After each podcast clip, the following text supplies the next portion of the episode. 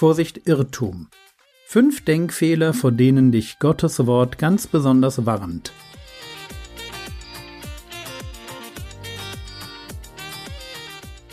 Theologie, die dich im Glauben wachsen lässt, Nachfolge praktisch, dein geistlicher Impuls für den Tag.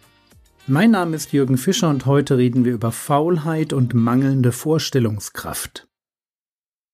Wir kommen zum Ende unserer kleinen Reihe über Denkfehler, vor denen wir besonders in der Bibel gewarnt werden.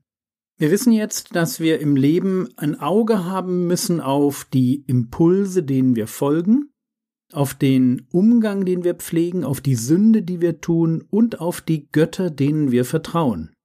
Zum Schluss wollen wir uns eine Situation anschauen, die auf den ersten Blick fast nichts mit unserem Alltag im 21. Jahrhundert zu tun hat. Markus 12, die Verse 18 bis 23. Und es kommen Sadduzäer zu ihm, die sagen, es gebe keine Auferstehung. Und sie fragten ihn und sprachen, Lehrer, Mose hat uns geschrieben, wenn jemandes Bruder stirbt und lässt eine Frau zurück und hinterlässt kein Kind, dass sein Bruder seine Frau nehme und seinem Bruder Nachkommenschaft erwecke. Es waren sieben Brüder. Und der erste nahm eine Frau, und als er starb, hinterließ er keine Nachkommenschaft. Und der zweite nahm sie und starb und ließ keine Nachkommenschaft zurück und der dritte ebenso. Und die sieben hinterließen keine Nachkommenschaft.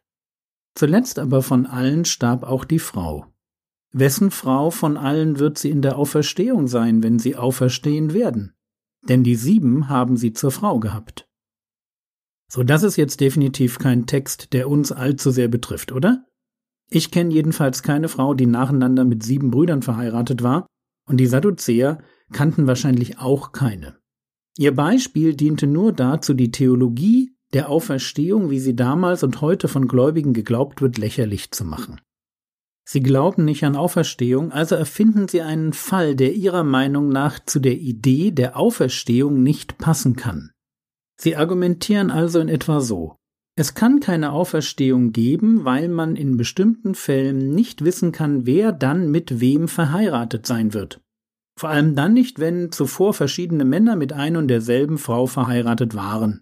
Und weil wir uns nicht vorstellen können, wie das gehen soll, deshalb gibt es keine Auferstehung. Dahinter steckt der Gedanke, dass Menschen so klug sind, dass sie alles verstehen können, was Gott so tut. Oder andersherum, was ich nicht verstehe bzw. mir nicht vorstellen kann, gibt es nicht. Und genau an diesem Punkt hakt Jesus ein. Markus 12, Vers 24, Jesus sprach zu ihnen, Irrt ihr nicht deshalb, weil ihr die Schriften nicht kennt und nicht die Kraft Gottes? Sie irren sich ganz grundsätzlich in ihrer Herangehensweise. Sie irren sich, weil sie zwei Größen falsch einschätzen. Erstens die Schriften und zweitens die Kraft Gottes.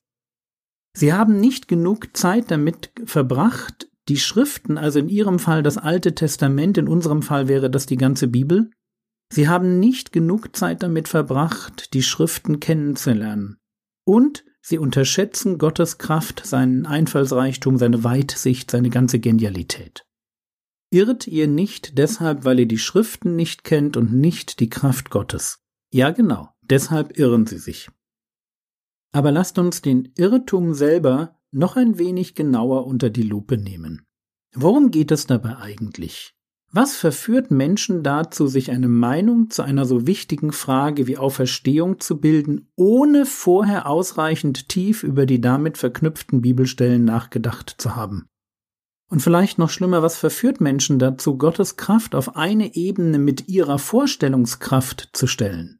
So als könnte Gott nur in dem Rahmen handeln, den ich mir ausmalen kann? Die Antwort ist recht einfach, oder? Es ist die Versuchung, die wir alle kennen, die Versuchung zum Hochmut. Es liegt im Menschen, dass er klug sein, etwas Besonderes wissen, antworten oder eine spezielle Form von Durchblick haben will. Paulus weiß, warum er der Gemeinde in Rom schreibt, Seid nicht klug bei euch selbst. Und er schreibt ihnen auch, dass sie nicht höher von sich denken sollen, als zu denken sich gebührt. Der Mensch will klug sein.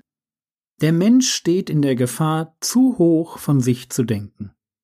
Und das, obwohl er oft gar nicht klug ist. Wenn es um Klugheit geht, trifft Hochmut auf Faulheit und mangelnde Vorstellungskraft. Wir sind nämlich ganz schnell dabei, uns für die Wissenden zu halten. Da reicht manchmal schon eine erfundene Geschichte, wie im Fall der Sadduzäer, um ein ganzes theologisches Konzept vom Tisch zu wischen. Es braucht nicht viel und wir denken, schon alles zu wissen. Schlauer zu sein als die anderen, zu den Pfiffigen zu gehören, aber in Wirklichkeit haben wir noch nicht einmal unsere Hausaufgaben gemacht und genug Zeit mit den Fakten, im Fall der Sadduzäer mit dem Alten Testament verbracht. Inkompetente Menschen neigen dazu, ihr eigenes Wissen und Können maßlos zu überschätzen. Sie wissen fast nichts, aber alles besser. Vorsicht. Kommen wir zurück zu unserem Irrtum. Wo müssen wir aufpassen? Wir müssen aufpassen, wenn wir Positionen vertreten, die gegen die traditionelle Auslegung von Gottes Wort sind. Wir müssen unsere Argumentation dann zwei Tests unterziehen. Erstens habe ich mir alle Fakten angeschaut oder nur die, die ich sehen wollte. Zweitens enge ich Gottes Charakter durch meine Auslegung ein. Mache ich Gott und sein Wirken in dieser Welt damit vielleicht klein? Jesus sagt, irrt ihr nicht deshalb, weil ihr die Schriften nicht kennt und nicht die Kraft Gottes. Vorsicht Irrtum. Es gehört zur Tragik des gefallenen Menschen, dass er sich überschätzt und Gott unterschätzt. Sein Hochmut geht leicht eine ganz unheilige Allianz mit seiner Faulheit und seiner mangelnden Vorstellungskraft ein. Lasst uns deshalb im Blick auf uns selbst nüchtern bleiben, wenn wir theologische Positionen vertreten, die sich nicht wirklich auf die Bibel gründen, uns aber gefallen, weil sie uns modern, aufgeklärt oder wissend erscheinen lassen. Ich bin mir sicher, am Ende wird die Bibel recht behalten und Gott wird uns zeigen, wie alles zusammenpasst. Auch die Dinge, die wir uns heute noch nicht vorstellen können. Oder hören wir zum Schluss kurz Jesus zu der Geschichte der Sadduzäer. Markus 12, die Verse 25 bis 27. Denn wenn sie aus den Toten auferstehen, heiraten sie nicht, noch werden sie verheiratet, sondern sie sind wie die Engel in den Himmeln. Was aber die Toten betrifft, dass sie auferweckt werden, habt ihr nicht im Buch Moses gelesen, wie Gott beim Dornbusch zu ihm redete und sprach, ich bin der Gott Abrahams und der Gott Isaaks und der Gott Jakobs?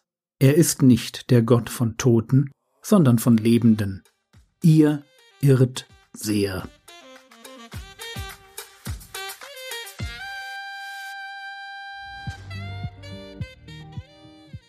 Was könntest du jetzt tun? Du könntest dir Zeit nehmen und dir auf YouTube ein Video zum Dunning-Kruger-Effekt anschauen. Dunning, geschrieben Dunning, Kruger, geschrieben Kruger. Im Skript habe ich dir auch einen Link schon mal eingefügt. Schau dir ein Video zum Dunning-Kruger-Effekt an und schmunzle. Das war's für heute. Der Podcast hat jetzt zwei Wochen Weihnachtsferien. Damit niemand sich grämen muss, schalten wir alte Episoden auf Wiederholung. Weiter geht es am ersten Montag im neuen Jahr. Der Herr segne dich, erfahre seine Gnade und lebe in seinem Frieden. Amen.